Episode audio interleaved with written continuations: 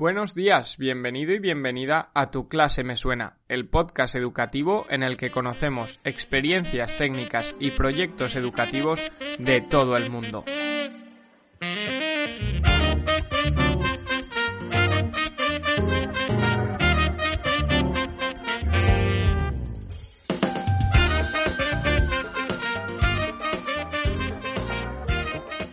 Hola, ¿qué tal? Muy buenos días, ¿cómo estás? Comienza aquí el episodio 106 del domingo 23 de mayo del 2021 y este es un domingo, una semana que acabamos con ritmo y con mucho juego, porque hoy está con nosotros Miguel Chumillas, maestro de música y apasionado de la educación que está en continua búsqueda por la transformación de la escuela y no solo eso, sino que de todo el sistema educativo.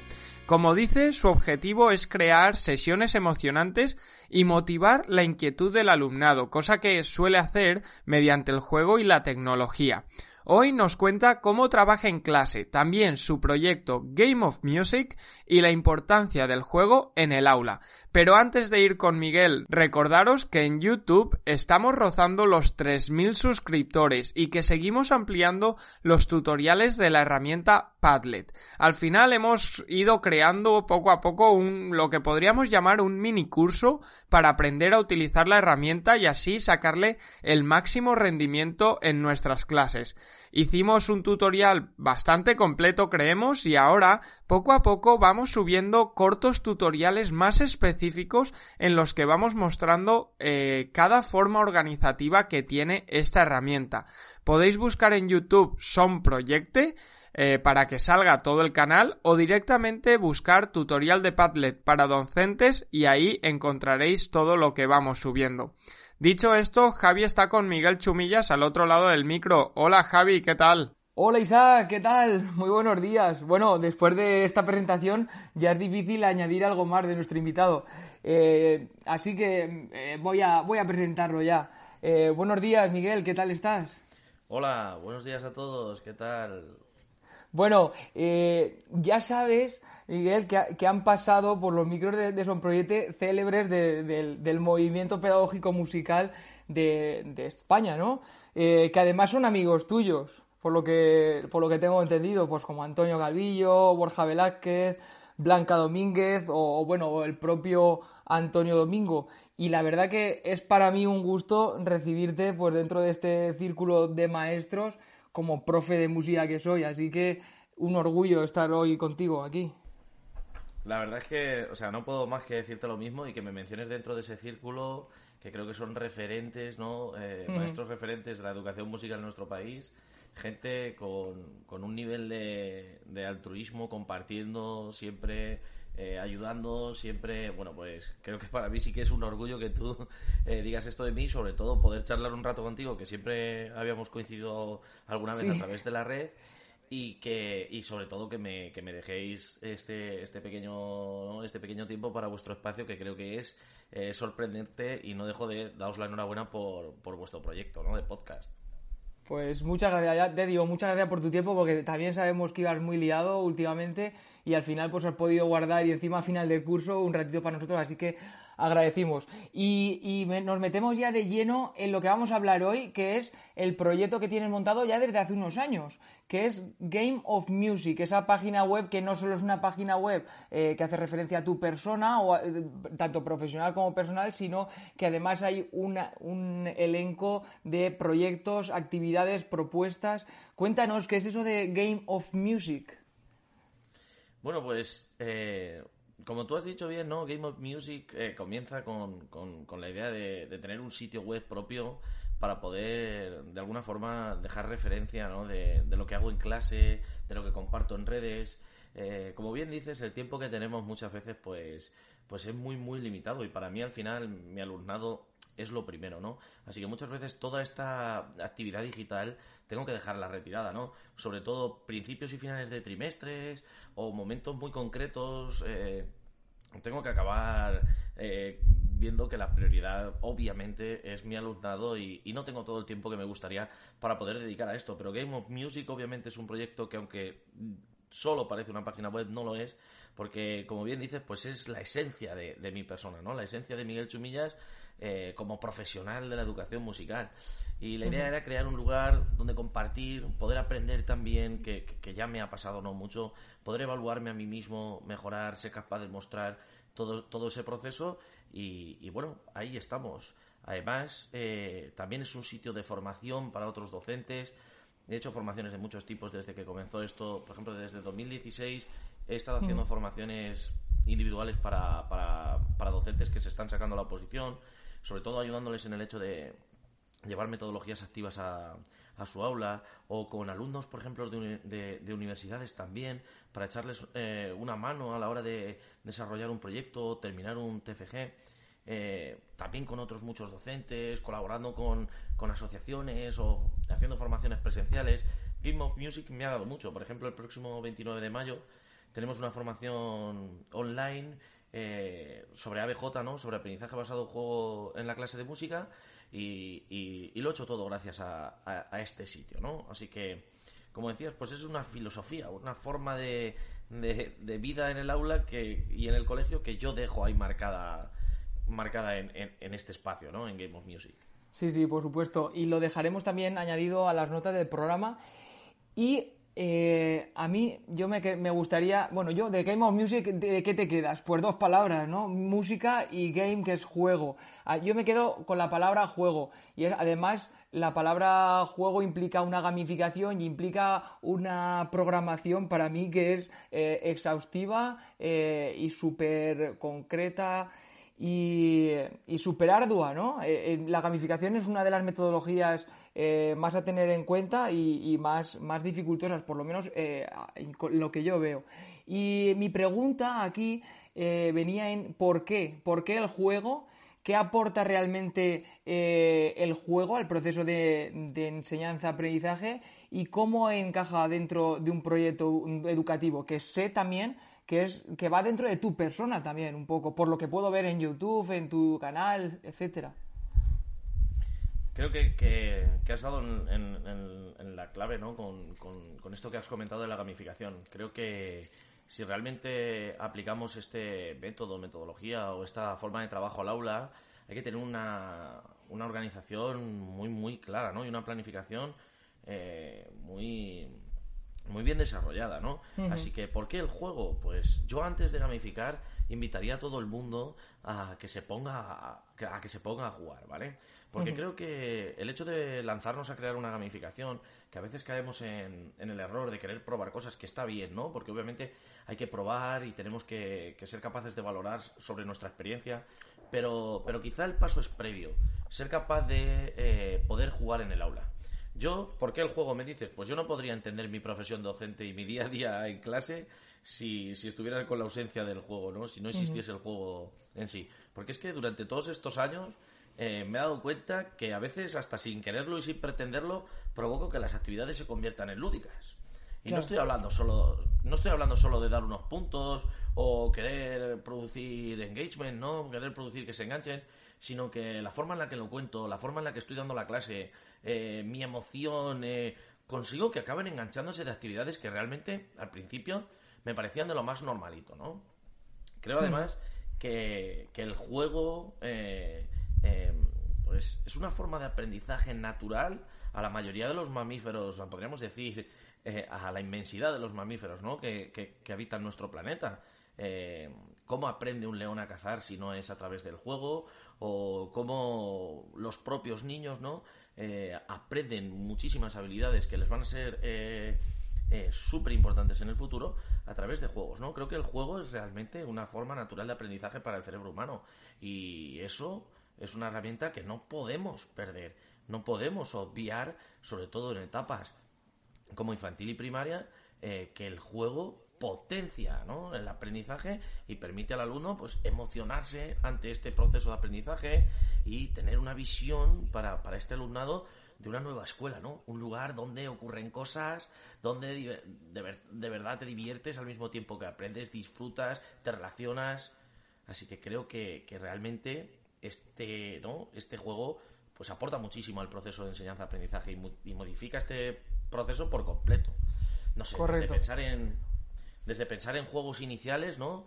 Eh, en una unidad, como aquellos que son más manipulativos, o la cooperación, indagar, investigar en los juegos, juegos que nos sirven para repasar, para poder afianzar contenidos, ¿no? Incluso algunos para evaluar y calificar, ¿no? El juego al fin y al cabo yo creo que provoca la acción del alumno y es justo lo que necesitamos en, nuestros aprendices hoy en día. Claro, por supuesto. No puedo, no puedo estar más de acuerdo contigo. Además, el juego implica una cosa que es diversión, ¿no? implica diversión y cuando tú estás divirtiéndote, eh, aprendes mucho más. Sí, totalmente de acuerdo. La emoción. Eh, Ahí está la emoción. Sí, la emoción. Me acordaba ahora de, Antonio Domingo, justo que lo hemos, lo hemos mencionado antes. Claro, claro. Yo creo que yo creo que esto es clave a la hora de entenderlo, ¿no? Porque nuestro alumnado, eh, por ejemplo, se emociona tanto con esos 30 minutos tan poquitos, ¿no? Que tienen de patio al día eh, y luego pasan horas en el aula donde, donde no les mueve nada, ¿no? Generalmente, ¿no? No les mueve nada porque, eh, pues no es emocionante. No es emocionante eh, pararte a repetir multiplicaciones por octava vez, ¿no?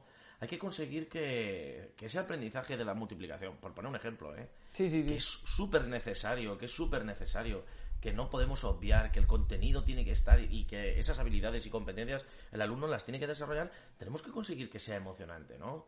Y que luego de verdad sirva para algo, para algo en la vida. Yo creo que aquellos que dominan el juego y que de verdad nos metemos a, a ver la estructura de un juego y somos capaces de descomponerlos y de crearlos, eh, además tenemos un poder más allá. Porque ya no es que juegues a juegos que existan, sino que eres capaz de, de adaptar cualquier situación. Eh, y no es complejo, no es complejo adaptar unas pocas mecánicas y dinámicas para conseguir que tu juego consista en bailar, por ejemplo, y que eso que pasaba, que a lo mejor algunos niños, ¿no? Por, por poner un ejemplo, quizá bailar no sea lo que más les atrae, eh, lo has convertido en un juego y están todos bailando y ni siquiera se han parado a pensar en que quizá hace dos años atrás les había dado vergüenza, ¿no? ¿no?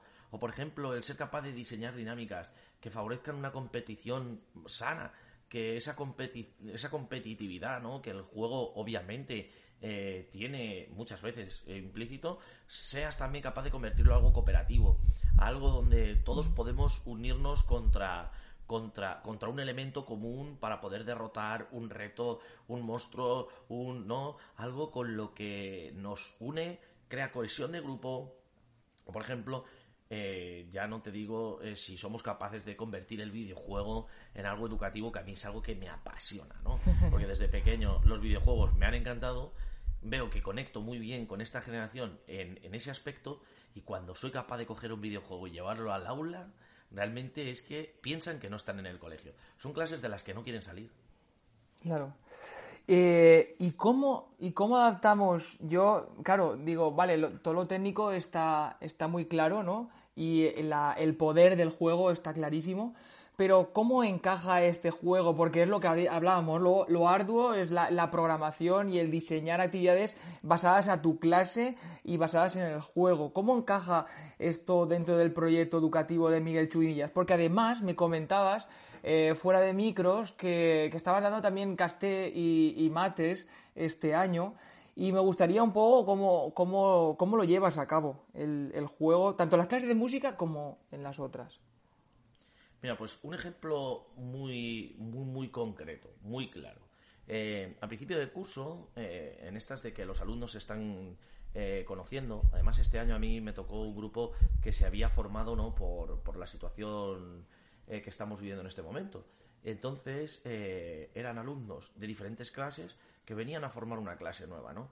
Y yo tenía el miedo de que esa conexión y esa cohesión que es tan necesaria en el aula no se produjese porque siguieran sufriendo el bagaje de que venían todos no de otras clases no eh, así que esos primeros días me dediqué mucho a unirlos y es algo que ha sido un objetivo principal este año. He conseguido unir esta clase como no lo he hecho nunca. Hay veces que creo que se me escapa incluso a mí de las manos. He creado un pequeño monstruo porque eh, se han unido tanto a través del juego y de otras actividades.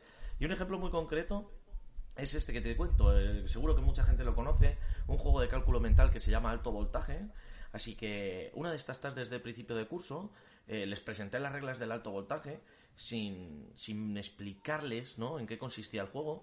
Les dejé las cartas y entonces ellos me tenían que decir cómo se jugaba y ponerse a jugar. Ahí hay una comprensión lectora súper potente, porque realmente no leo solo para contestar unas preguntas, leo porque necesito aprender a jugar, además necesito aprender a ganar. Si soy capaz de comprender muy bien el texto, podré utilizar las cartas, ¿no? El elemento del juego de una forma, ¿no? Eh, muy productiva y de esta forma podré ganar. Además el juego es cálculo mental, como te digo, muy rápido, a velocidad, las partidas son rápidas, trepidantes y así puedes fusionar, ¿no? En un solo juego estamos fusionando dos competencias de, dos asignaturas que parece que siempre han de estar separadas, como lengua y matemáticas, y como ves, no es nada complejo. Solo no he llegado y he dicho, vamos a jugar a esto y lo voy a explicar. Y no, no, les he dejado esas reglas para que pudiesen, ¿no? A través de su competencia lectora, eh, pues, aventurarse. Aprender, sí, aventurarse ya, eso es.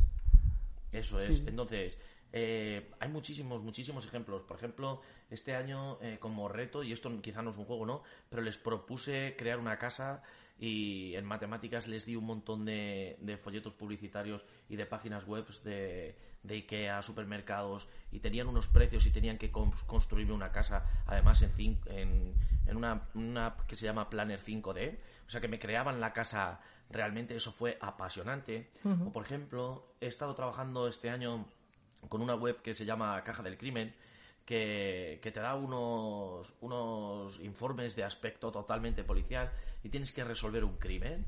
Y ahí hay una lectura increíble, analizando cada dato, cada pequeño detalle. Entonces, creo que esas pequeñas cositas, donde de verdad vas metiendo aprendizajes que les emocionan, va haciendo que desarrollen esas capacidades y esas competencias de cada una de las asignaturas sin que se convierta en algo repetitivo, eh, monótono, Em, aislado de la realidad, aburrido. Creo que esto es súper necesario hoy en día. Y me decías, me decías que ¿cuál es el proyecto de Miguel Chumillas? Bueno, el proyecto de Miguel Chumillas realmente está dentro del proyecto de su centro, ¿no? El proyecto de Miguel Chumillas es el proyecto del Colegio Santa Gema. Eh, son muchos años trabajando aquí y entonces el juego entra dentro de este dentro, entra de esto, dentro de este proyecto que es un proyecto interdisciplinar en el que yo he tenido eh, la libertad y la suerte de poder coger mi asignatura e ir atravesando las demás eh, con sus propios contenidos. Entonces, para que veas un poco, ¿no? Cómo mi asignatura y mi forma de trabajo se mete en el proyecto de mi centro, voy a contarte algunos proyectos que he llevado a cabo estos años atrás, que si bien no son proyectos súper complejos, ni actividades ultra, eh, ¿no? Que no persiguen objetivos realmente magnánimes, ¿no? Sino que realmente persiguen objetivos de la clase de música, sí que voy metiéndome en el resto de las asignaturas y ayudo a través de la música para ir trabajando, como, ¿no? como te comentaba, pues estas competencias como la lectura eh, o el cálculo y, consigo que mi asignatura se convierta, pues eso, en un eje totalmente transversal. Uno de ellos, por ejemplo, voy a ir mencionándote si te parece. Sí, sí, por supuesto. Tomo nota, por ¿eh? ejemplo, hay uno, hay uno que me encanta que se llama Ecos de la Prehistoria, que lo que hago es que de forma totalmente creativa van a tener que crear un, rito prehistórico. Obviamente eh, la música comienza en la prehistoria como una forma de comunicación, es el gran poder de la música, ¿no? El ser capaz de comunicar. Y en aquella época, más todavía como un lenguaje, como el inicio del sonido, ¿no? Como elemento comunicativo. Así que, gracias a un juego que se llama Uga Buga, eh, conseguimos nuestro texto prehistórico. Una serie de sonidos, una serie de palabras, sílabas, que tienen esa, esa narrativa prehistórica y a partir de ahí tienen que crear un ritmo vocal. Para las siguientes sesiones me harán el ritmo vocal, pero le, añadirá, le añadirán dos, dos instrumentos. Así que con unas sencillas tarjetas de figuras musicales, dependiendo un poco del curso en el que estés, solo hacer esto en tercero o cuarto de primaria, eh, pues van a crearme un ritmo para acompañar a ese ritmo vocal que crearon. Este ritmo van a tener que interpretarlo con los instrumentos. Les hago también pensar eh, pues qué instrumentos meterías, cuáles no. Después creamos la danza, nos pintamos la cara, preparamos unos trajes y hemos creado un rito prehistórico que además les digo que me expliquen para qué ha sido, si ha sido para la lluvia, para el fuego, eh, y les, les, ambiento totalmente en, el, en los conocimientos que están dando de prehistoria con el profe de sociales. Claro. Eh, por ejemplo, otro proyecto que hemos hecho algún año en mi cole, Animales Fantásticos y dónde encontrarlos y en primero de primaria les he pedido que inventaran un animal y que lo sonorizaran. Libertad absoluta para coger cualquier instrumento del aula, mezclarlo con otro y poder crear el sonido de otro animal. Esto sin tener ningún tipo de, primero de primaria, sin tener ningún tipo de conocimiento, ni siquiera de cómo se tocan los instrumentos. Esa experimentación sonora pura y dura. Los niños me tiraban, me tiraban canicas por encima del metalófono y era el animal que bajaba las escaleras, ¿sabes? Sí, sí. Y, claro, ahí desarrollas eh, una capacidad de escucha, de creación, imaginación. con los sonidos, imaginación, exacto. Sí, sí, Otro proyecto muy típico que habremos visto en muchos coles, por ejemplo, seguro, ¿no? El crear viajes alrededor del mundo o alrededor de Europa y ser capaz de meterte eh, con, la asignatura de música en cada uno de esos continentes, con danzas. Eh, por ejemplo, hacemos la jaca australiana y es algo que impresiona a todo el cole siempre cuando tengo a, los niños de segundo de primaria eh, gritando como, como, como jugadores de, rugby, ¿no? o, por ejemplo, acompañamos una horita de Mozart en Europa o bailamos en, en, América, ¿no? De alguna forma, mi asignatura sirve para ir potenciando muchísimo el aprendizaje que están viviendo en otras y hacer al niño vivir eh, eh, ese aprendizaje dentro de una realidad que es constante, ¿no? Además, desde mi asignatura, pues siempre emocionándose. Por ejemplo, muy parecido también lo hago con las provincias de España, danzas de todas las provincias, canciones tradicionales de nuestras abuelas, que soy capaz de eh, poder añadir al mismo tiempo que mis compañeros. Por ejemplo, un año hicimos el Camino de Santiago y yo iba provincia a provincia, desde Madrid hasta Santiago, analizando eh, restos culturales, no referencias culturales de otras épocas, canciones megatípicas, el baile de las cintas, paloteos. Lo hago también muchísimo con la historia, por ejemplo, igual que te he comentado con la prehistoria, con, con, con, la Edad Media. Y cantamos el romance del rey moro que perdió al ama, eh, un romance que, que, habla de la historia real de cómo los reyes católicos, ¿no? Eh, en 1492 se quedaron ya con las llaves de la ciudad de Granada y siempre les ha apasionado ese texto cuando en realidad es un texto súper antiguo que si lo vendieses de otra manera... Nada. No les, no les llamaría nada la atención. No les llamaría nada la atención. Y yo, que con mi forma de hablar, de contarlo, de emocionarme en clase, les hago ver, fijaos, este, este romance nos habla de una, de una parte de la historia de España, que tal, fijaos lo que decían, que si le clavaba el puñal por haber traído una mala noticia, y aquello se convierte en algo apasionante, ¿no? También hacemos, por ejemplo, musicalización de poemas. El poema de, de Espronceda, de, con 10 cañones por banda, ¿no? De la canción del pirata, eh, yo la he musicalizado casi todos los años. Con, con, un temazo que tengo y un acompañamiento que tengo para Orf, que es una auténtica pasada. Y todos los años lo disfrutan muchísimo. Es más, los de años anteriores muchas veces me preguntan, ¿cuándo hacemos nosotros esto? ¿Qué pasa con lo de los piratas? Eh, hacemos, por ejemplo, también creación audiovisual a través de stop motion, crear una historia sobre cualquier contenido en stop motion y ponerle sonido ¿no? en el aula de, música desde los instrumentos hasta con nuestra propia voz, ¿no? O performance musicales para cerrar proyectos como Batucadas, eh, que este año hicimos una muy muy chula con botellas de plástico que aprendí en, en Euterpe. En Euterpe, en 2019, ¿correcto? En 2019, exactamente, de grandes grandes, grandes profesores. ¿Estuviste por allí? Entiendo, estuve, estuve por allí también. Sí, sí, no nos vimos, no nos pudimos ver, pero sí, sí. Estuvimos ¿Tú recuerdas aquel momento que estábamos en la plaza de Valladolid? Sí, aquello fue... yo, yo, el ritmo de las botellas me lo había perdido, porque el viernes por la noche, que fue ese primer taller común, Sí, donde luego al día siguiente vimos a Santi Serratosa. Sí, pues yo, correcto. no, no, no, llegué, llegué al congreso y quedaba como media hora y en la puerta me encontré con Javier Espinosa y con Antonio Calvillo, me quedé hablando con ellos y ya no entré al taller porque ya llegaba tarde. Eh, cuando yo escuché por primera vez el silbato eh, haciendo ¿no? el ritmo de batucada el ritmo de botellas, y todas las botellas golpeando al mismo tiempo, dije, wow, esto lo tengo que llevar a mi clase. Claro, claro. Y, y no tardé nada más que dos semanas en hacerlo, ¿eh? y también. es que cuando sales de esos tipos de congresos, lo único que quieres es adaptar a tu clase lo que has aprendido. Exacto. Pues este año creé un proyecto para quinto de primaria, porque, como te he comentado antes, soy coordinador de quinto y sexto en mi, en mi, en mi colegio. Creé un proyecto interdisciplinar para varias asignaturas y el punto final, después de toda la investigación increíble que habían hecho los alumnos y un portfolio brutal, muy, muy, muy, muy enriquecido, hicimos una batucada, ¿no? Con estas botellas, haciendo ese ritmo de, de Euterpe. Y fue un momento genial, ¿no? Poder utilizar la música para, para expresar ideas, para reivindicar eh, la salud de nuestro planeta, por así decirlo. Eh, y bueno, pues teatros, creación de spots publicitarios, eh, análisis de bandas sonoras, por ejemplo, con, con Jaime Altozano hice un, un, trabajazo analizando Harry Potter donde me hacían exposiciones y al final estás trabajando muchísimo la expresión oral de lengua, ¿no? Creo que la música tiene un poder increíble para meterse en el resto de las asignaturas y atravesar, por así decirlo, el colegio con emoción, con aprendizaje, con diversión, eh, con arte. Creo que, es imprescindible. Qué chulo. Me ha puesto los pelos de punta, Miguel.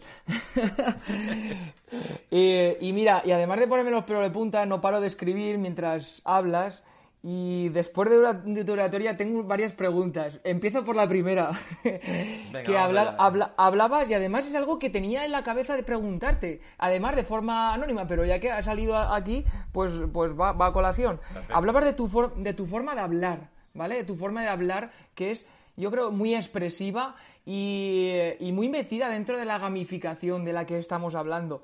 Eh, ¿La forma de hablar de Miguel Chumillas es así siempre, como podemos ver en tus vídeos de YouTube, por ejemplo?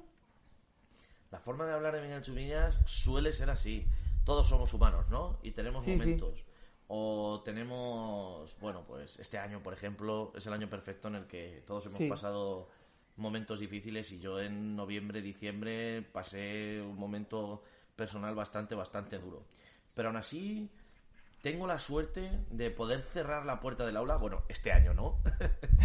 no cerrar la puerta, pero sí entrar al aula y, y, quitarme, ¿no? Como, como, como, como mi realidad de lo que estoy viviendo y convertirme en otra persona, ¿no? Y, y ser capaz de hacerlo, además, en diferentes cursos. Creo que esto me ha dado la experiencia llevar tantos años eh, cambiando, por ejemplo, de dar una clase en sexto de primaria y a la siguiente darla en primero. En primero, eh, sí, sí, sí. Me ha dado la capacidad de poder adaptarme a cada situación, saber cómo eh, enredarme con ellos y sobre todo siempre busco que lo que doy en clase me emocione. Y entonces si lo que doy en clase me está emocionando, para mí es, es increíble, ¿no? Poder seguir hablando con ellos de una forma que les atrapa, que de verdad creo que, que, no les deja indiferentes, ¿no? Que de alguna forma solo con la mirada ya estoy conectando, ya estoy conectando con ellos. Por eso creo que, claro, el papel del profesor en una clase magistral, ¿no? Que diríamos, eh, realmente sí es muy importante, porque si, si desarrollas estas habilidades, ¿no? Eh, a la hora de expresarte, a la hora de poder lanzar un contenido, explicarlo, ser capaz de conectar, claro, esto es muy importante, aunque no parezca, no parezca tanto, ¿no? Claro. Sí, sí, sí. Pues 100% de acuerdo. Y quería decir que el que no te conozca y esté escuchando ahora la entrevista, que visite, por, por lo que hablaba, ¿no? De la oratoria de Miguel Chumillas, que visite tu, tu canal o cualquiera de los vídeos en, yo qué sé, en cualquiera de las redes, ¿no? Que te puede encontrar porque me pareció, pues es, es, bastante a resaltar, ¿no? El, la oratoria tuya, sobre todo, en, cómo lo llevas a, clase y lo que atrapa ya a los, a los mayores, que en verdad tenemos algo dentro de pequeños, ya, ya nos atrapa, imagínate a los pequeños. Así que, no, yo, yo ahí lo dejo. Y, y voy a seguir... Y voy a seguir porque me he metido también dentro de la piel de los, de los oyentes. Intento meterme para hacer, poder hacer preguntas que les puedan interesar. claro que sí. Y entonces, para, para, los oyentes, profes, eh, yo digo, vale, eh, el, juego es, es genial, eh, has, explicado un montón de proyectos que haces con el juego, etcétera. Pero yo, una pregunta técnica. ¿Qué lugar ocupa, tanto por cien, por así decirlo, el juego en tus clases? Y luego, aparte de eso, ¿cómo es este juego dentro, dentro de un proyecto? ¿Es, eh, es lo, metes de manera esporádica? Bueno, que, el, porcentaje ¿no? que, ocupa el juego, si siempre está presente o, lo vas metiendo, eh, depende del proyecto que estés llevando a cabo. Creo, creo que es difícil valorar, valorarlo así, ¿no? Porque al fin va a depender de muchos matices, va a depender de muchas cosas, sobre todo de cómo lo estés tratando en ese momento. Además, en mi cole eh, tenemos un proyecto educativo que, es muy. que está muy estructurado, ¿no?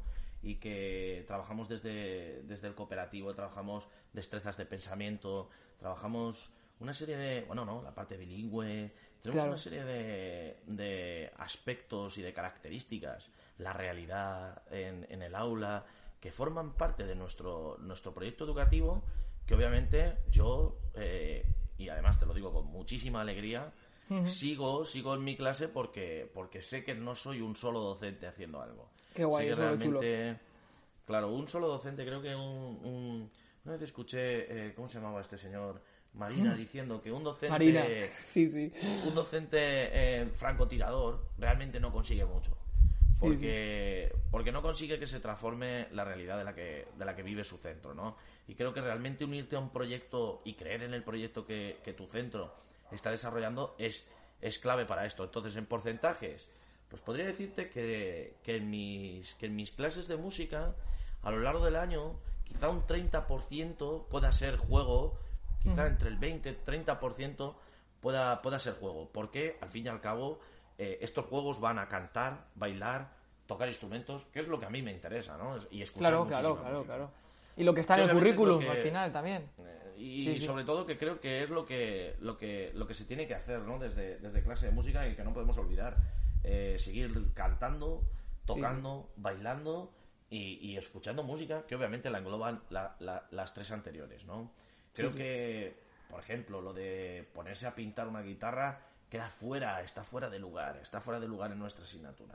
Entonces creo que, que, la creación de esos juegos también tiene que ir a estas habilidades. Em, por lo tanto, pues ese porcentaje sí, que estaría, pues, variable. entre el 20 y el 30. Vale, y, y dentro de, de, esa forma de dar clase, ¿no? Eh, ¿Está constantemente eh, dentro de un aprendizaje basado en proyectos? ¿Esta metodología es la que utilizas? ¿O cómo lo llevas? ¿O sueles también hacer un mix también? Hemos hecho muchísima formación desde que yo entré en el colegio eh, allá por el 2011. Ya estaban iniciando, ya se estaban dando los primeros pasos para la creación de, de un modelo ABP propio. Obviamente creo que la BP cada uno lo, lo entiende y lo, y lo lleva a la práctica de una manera, porque no puedes tratar una metodología como si fuese hermética e intentar aplicarla al 100%, tienes que adaptarte a la realidad que tiene tu centro y, sobre todo al contexto. Yo creo que no, que tienen tanto tus alumnos como tus docentes, pero sobre todo tu alumnado y, y su situación familiar y nosotros hemos eh, denominamos ¿no? o, lo, llamamos como VPI, unidades basadas en proyectos interdisciplinares. Porque sabemos que, que, no creamos un proyecto, es decir, sabemos que no estamos haciendo ABP y, y sería un poco raro que lo dijésemos, porque sí que creamos unidades donde secuencializamos muy bien qué contenidos se van a dar, qué tipo de actividades. Hay una secuencia muy clara de actividades sobre los objetivos que, buscamos, ¿no? Que nos, seguimos marcando a pesar de los estándares, objetivos generales de, esa unidad, que muchos no son de una sola asignatura, ¿no? Porque pueden mm. ser objetivos como la propia cohesión del grupo o analizar la realidad. Más transversales, sí. Claro, o la realidad que está viviendo el barrio. Entonces tenemos esto, las VPI, unidades basadas en proyectos interdisciplinares se ven desde varias asignaturas y acaban teniendo un momento final. Ese producto final intentamos cerrarlo, pero también lo dejamos abierto para que el alumno pueda aportar, ¿no? Así que desde, desde los profes acabamos pensando cómo lo cerraríamos, por, ejemplo, con esa batucada, como te digo, ¿no? Pero siempre el alumno tiene la posibilidad de acabar creando algo, modificándolo de alguna forma y dándonos otro, otra perspectiva, obviamente, que los adultos no tenemos. Correcto. Muy bien, me ha quedado bastante, bastante claro. Eh, y luego la aplicación de estos proyectos, eh, como estabas diciendo, pues eh, transforman completamente pues el, proceso de enseñanza-aprendizaje y, están todos vinculados transversalmente, como, como acabas de comentar. a mí me gustaría preguntarte qué aspectos crees tú o creéis los profes de, tu claustro que son básicos para la aplicación de, este proyecto educativo en un centro. Yo creo que esto es, o sea, esta pregunta es para mí súper importante porque, porque como te decía, ¿no? Estos docentes eh, que, que sí, que tienen muchísimas ganas y muchísimo potencial, pero al final se ven aislados, es triste, ¿no? Porque no van a poder influir en sus alumnos tanto como quisiesen a lo largo de, a lo largo de una etapa. Entonces creo que un aspecto básico, muy, muy básico, es eh, una buena coordinación del equipo docente. muy bien y que esta coordinación no es solo por parte de los profesores, esta coordinación tiene que estar muy clara por, por, por, el equipo directivo, ¿no? Así que el colegio tiene que tener una libertad para poder crear un proyecto educativo que esté claro y que tenga unas directrices comunes, ¿no? En todas las etapas. Porque en mi colegio trabajamos, ¿no? De este modo, este modo de proyecto lo trabajamos desde infantil y sigue hasta secundaria. Claro. Y incluso en, y incluso eh, estos alumnos eh, que están llegando ahora a bachillerato, que comenzaron este trabajo pues para segundo de primaria y todo eso, siguen con esta forma, con esta forma de trabajo. Fíjate que cuando, cuando yo entré al colegio, habíamos conseguido eh, en CDI ser el, colegio número 11 de cuando no sé si, si, sabes que en Madrid se publicaban las notas de, de las pruebas de evaluación externa de las, las antiguas llamadas CDI no lo desconozco. Em, pues se publicaban las notas y se hacían unos rankings de los colegios que esto es algo que bueno eh, trajo mucha polémica y luego se, se, prohibió no se prohibió porque al final era un poco bueno. Eh, cuando yo eh, tuvimos ese curso en sexto de primaria, ellos no habían trabajado por proyectos. Eh, los que han venido detrás han seguido mejorando, han seguido mejorando y mejorando en otros aspectos. Mi cole, por ejemplo, eh, el año pasado, eh, alumnos de cuarto de la ESO y primero de, y primero de bachillerato ganaban el concurso de debate de la Comunidad de Madrid hablando sobre la, sobre la experimentación animal. Y ese debate no era un debate normal. O sea, aquello estaba milimétricamente preparado. Parecían profesionales. Las habilidades que habíamos estado trabajando durante los últimos 10 años, yo no tuve la suerte de verlos en directo, pero cuando los vi en YouTube, eh, me quedé, claro, alumnos que yo había conocido con 6, 7 años, que había estado ahí en momentos en los que, no, es que me ha pegado con la pelota, es que no, alumnos con los que has convivido muchas cosas. Y los ves allí, realmente demostrando toda esa competencia que han trabajado durante años y te das cuenta de que, de que, de que, el, que el colegio tenga una línea eh, común es realmente lo que, lo que favorece ese aprendizaje.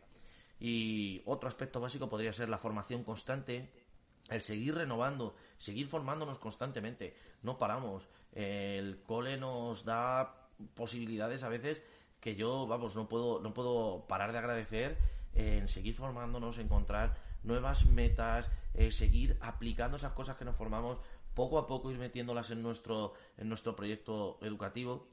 Y creo, y aquí me voy a poner un poco crítico, si me lo permites, y no hablo obviamente. No hablo, no hablo obviamente solo de mi centro, ¿no? Creo que hablo en general, por lo que veo en las redes. Eh, hace poco, hace un par de semanas estuve, no me había pasado aún, ¿eh? Llevo en Twitter desde 2012 y, y, hace un par de semanas eh, varias personas se pusieron a discutir, pero seriamente conmigo, y, y a insultarme eh, por, por bueno, por defender un poco, justamente estaba contando lo que, lo que te había contado de la batucada de plástico, ¿eh? Algo que a mí me impresionó cuando lo vimos en Uterpe y la gente me estaba tratando un poco como de que estaba perdiendo el tiempo en clase. Entonces creo que, hay que abandonar. Eh, me, impresionó, ¿eh, Javier? Te lo prometo. me impresionó porque... vi, tu tuit eh, eh, denunciando el tema, pero no vi el tema. Indagaré un poco en, eso. Pues no lo fíjate vi, que, que, que todo surgió de un comentario eh, sobre el tema de los ámbitos, la, ¿no? la interdisciplinariedad. Bueno, y yo vine a contarte, igual que te estoy contando a ti, que llevo años haciendo actividades interdisciplinares y que para mí la experiencia es totalmente positiva. Y entonces aquello se convirtió en una en una falta de respeto constante. ¿no? A mí me encanta debatir, me encanta poder hablar, ver las opiniones de los demás. No creo que yo tenga la razón absoluta de nada, por supuesto que no. Creo que quiero seguir aprendiendo el resto de mi vida, es algo que tengo clarísimo pero que las faltas de respeto no van conmigo, ¿no? Y un par de días después, estas personas habían creado un hilo, eh, básicamente desgranando mi actividad paso a paso, y entonces les escribí y les dije, bueno, que, que yo hice esta actividad, sí, que me pareció tal, y ahí empezaron otra vez, y ya vino el tuit ese que escribí que dije, bueno, estoy flipando, que, me están debatiendo que haga batucadas en mi clase de música. sí, sí. es que es increíble, ¿no? Entonces creo que, que, tenemos que conseguir que se abandone el inmovilismo docente que tenemos muchas veces pegado a, la a las editoriales y que muchos docentes somos víctimas de esto porque no podemos avanzar por, por compañeros que eh, mantienen la, ¿no? la pedagogía del libro, por así decirlo. El libro es casi Dios en el aula y, eso nos lleva a no tener tiempo para, para hacer nada más, porque al final el libro, la editorial lo que quiere es poder darte, claro, pues una temporalización completa del curso.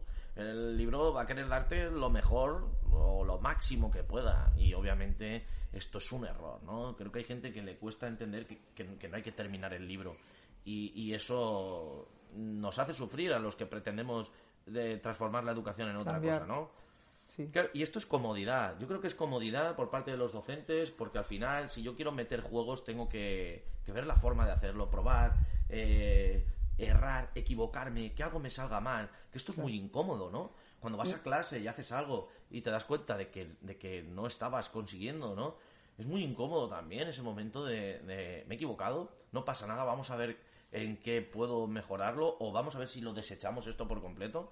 Pero claro, si yo siempre estoy eh, en mi parcelita, pues ahí estoy muy cómodo y ahí sí que no me equivoco, ¿no?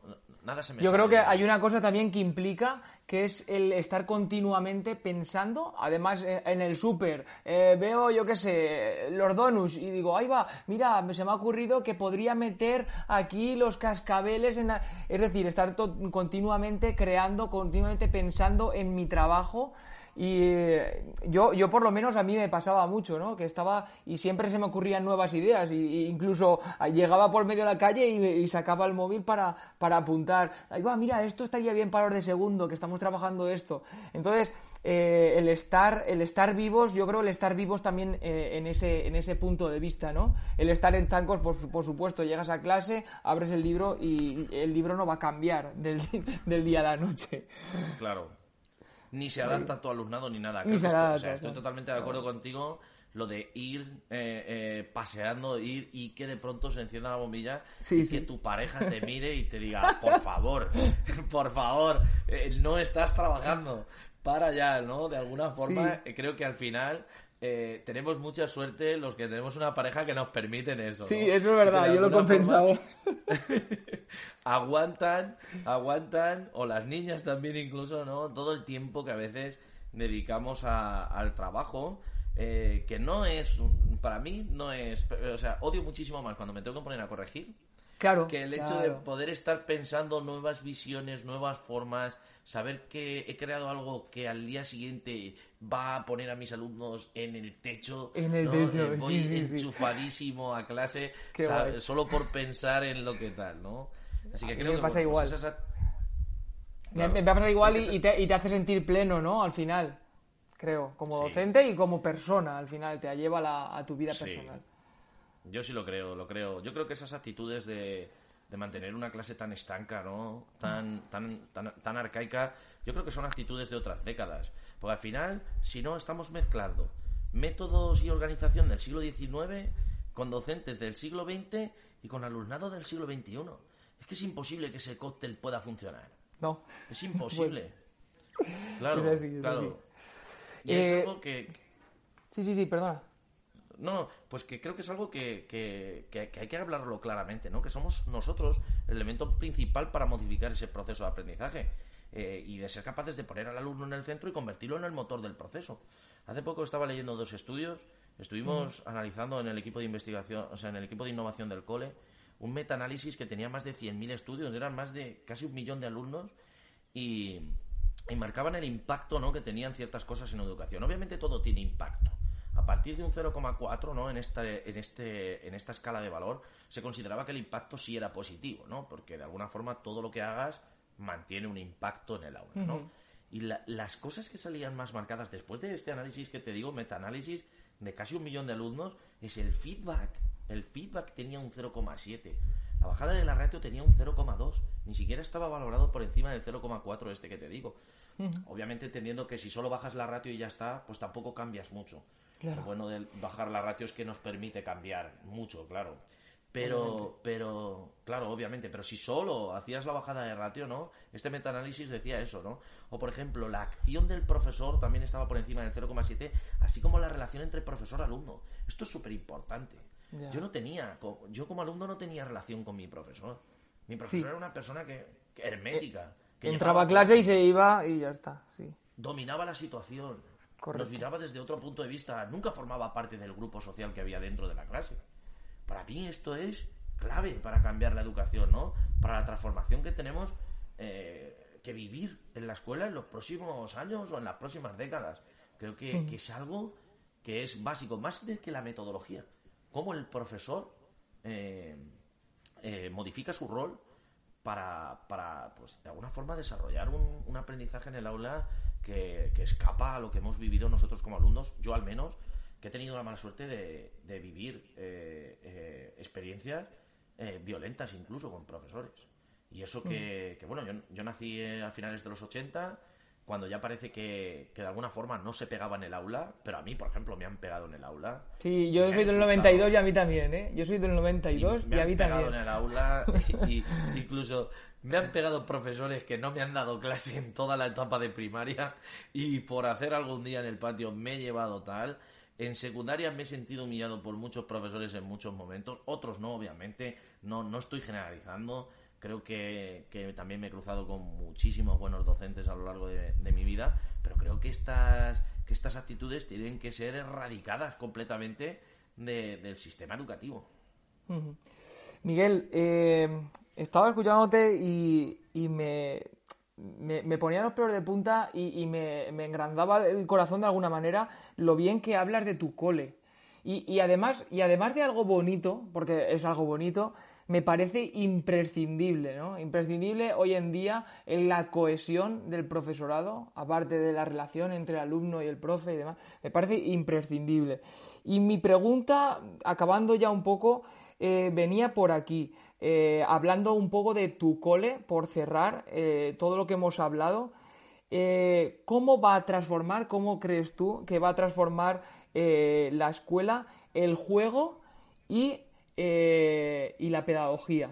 ¿Cómo la va, a transformar? Hablamos de esa transformación que, estabas comentando al final. Y sobre todo desde el punto de vista de tu cole, desde el punto de vista de esa pedagogía que, que, sigues y que, en la que crees eh, a ciegas, vamos. Yo, es justo lo que te estaba comentando, ¿no? Justo lo que estábamos hablando. Creo que, que el docente, por ejemplo, llegue, plantee una actividad que es dinámica, donde los alumnos tienen que cooperar, donde de alguna forma el error es súper bienvenido en clase, ¿no? Porque el error dentro del juego, el juego funciona como un colchón en el que si te equivocas tampoco pasa nada. Porque al fin y al cabo estamos haciendo un juego. Y eso es súper ah, importante también en el aprendizaje de hoy en día. Entender que el error es una herramienta, una herramienta para poder seguir aprendiendo. El alumnado no puede entender que el error es un castigo, eh, tener miedo al error, porque el fracaso es el mejor profesor que ha existido nunca, ¿no? Yo creo que que esto eh, es una frase que le he copiado a Yoda eh, de unos cómics de Star Wars y hace poco también la puse en, Twitter porque dije, oh Dios mío, el gran maestro Yoda nos enseña algo que tiene que ver mucho con, nuestro trabajo. El sensei. Yo creo que... Sí, sí. El sensei. Yo creo que, que, que sí que es súper necesario que haya una transformación en la escuela, que el juego puede ser solo una de esas herramientas, ¿no? Que hay muchísimas más cosas que hacer que hay que conseguir que las, que las escuelas se conviertan en, elementos transformadores también de la sociedad. Que, por ejemplo, la escuela sea capaz de mejorar el barrio, que pueda fusionarse con lo que tiene alrededor. Que, ¿por qué no mi escuela puede salir a hacer un proyecto social, ¿no? Eh, que está ayudando a las personas que, más lo necesitan o no del barrio, ¿no? O a lugares que quizá están deteriorados. Y aquí eh, podemos eh, hablar de proyectos de APS, ¿no? De aprendizaje servicio que hay increíbles aquí en España, no sé, me sale el nombre de Rosa, Rosa Liarte, eh, pero, pero hay muchísimos profes, ¿no? Eh, que están haciendo APS que realmente, pues, convierten a la escuela en otra cosa. Eh, más allá de lo que es un centro de aprendizaje, sino que realmente está fusionada con la sociedad. Creo que, por ejemplo, vivir la democracia dentro del aula, ser capaces de que de verdad el profesor llegue con una autoridad, pero no autoritaria, sino compartida una democracia real. ¿Por qué los alumnos nunca pueden decidir si la ventana está abierta o no? O si la puerta es de color rojo o azul, ¿no? Por poner una cosa muy, muy sencilla. O incluso en qué orden se dan los contenidos. No hay democracia en nuestro proceso generalmente, ¿no? A veces el profesor se acostumbra a organizar absolutamente todo y el alumno simplemente ve cómo pasan las cosas y, y, hmm. vivimos en un simulacro. Hace poco leí un libro de, de Red, Red Evolution que me flipó que me flipó porque hablaba del simulacro de la educación, el simulacro donde unos hacemos como que enseñamos, otros hacen como que aprenden, llega el examen y después, eh, si te he visto no me acuerdo, si te he visto no me acuerdo, ¿no? Y entonces ese concepto del simulacro me encantó, me encantó, porque además se veía muy concreto en los problemas de matemáticas. Decía, no sé quién se ha llevado tanto dinero, este tanto. Y el alumno le contestaba, pero le contestaba al profesor, ¿pero qué te importa a ti cuánto dinero se ha gastado? Pero ¿por qué estamos calculando esto si no tiene nada que ver? no sé, de alguna forma creo que a veces está todo tan simulado para que puedan aprenderlo que la realidad sale fuera y entonces la escuela se convierte en algo hermético, solitario, que no está dentro de la sociedad, sino que los alumnos la viven como que voy a un lugar concreto a hacer algo que no tiene nada que ver con mi vida. Qué guay. Me ha gustado mucho, Miguel, el término de autoridad compartida, ¿eh? Además te lo voy a, a plagiar. Muy chulo. Eh, dentro del contexto ¿eh? en el que hemos hablado. Y me gustaría acabar, Miguel, como acabamos siempre con todos nuestros invitados, que es con anécdota anécdota del cole que, bueno, una no tendrás, tendrás 100.000, pero una que te haya llamado la atención, que, te haya llegado al corazón, te haya emocionado, que, que, es todos los días, como me cuentas, pero alguna que tengas en especial guardadita. Creo que son muchísimas, como tú dices, ¿no? Y que después de tanto tiempo trabajando me resulta difícil ahora visualizar eh, algunas de ellas. Sí que quizás está mal esto que lo diga yo, pero sí que me caracterizo por eh, ir por el colegio y no poder parar de saludar. Todos los niños, Miguel, Miguel, Miguel. Hay veces que los propios compañeros y otros padres me dicen, pero ¿cómo puede ser, Miguel? ¿Cómo puede ser que un niño de tres años que no le has dado clase en tu vida te conozca simplemente porque un día me ha visto salir con la guitarra al patio a lo mejor, o me he sacado la darbuca y he montado la fiesta padre? Y claro, ellos con eso se quedan, ¿no?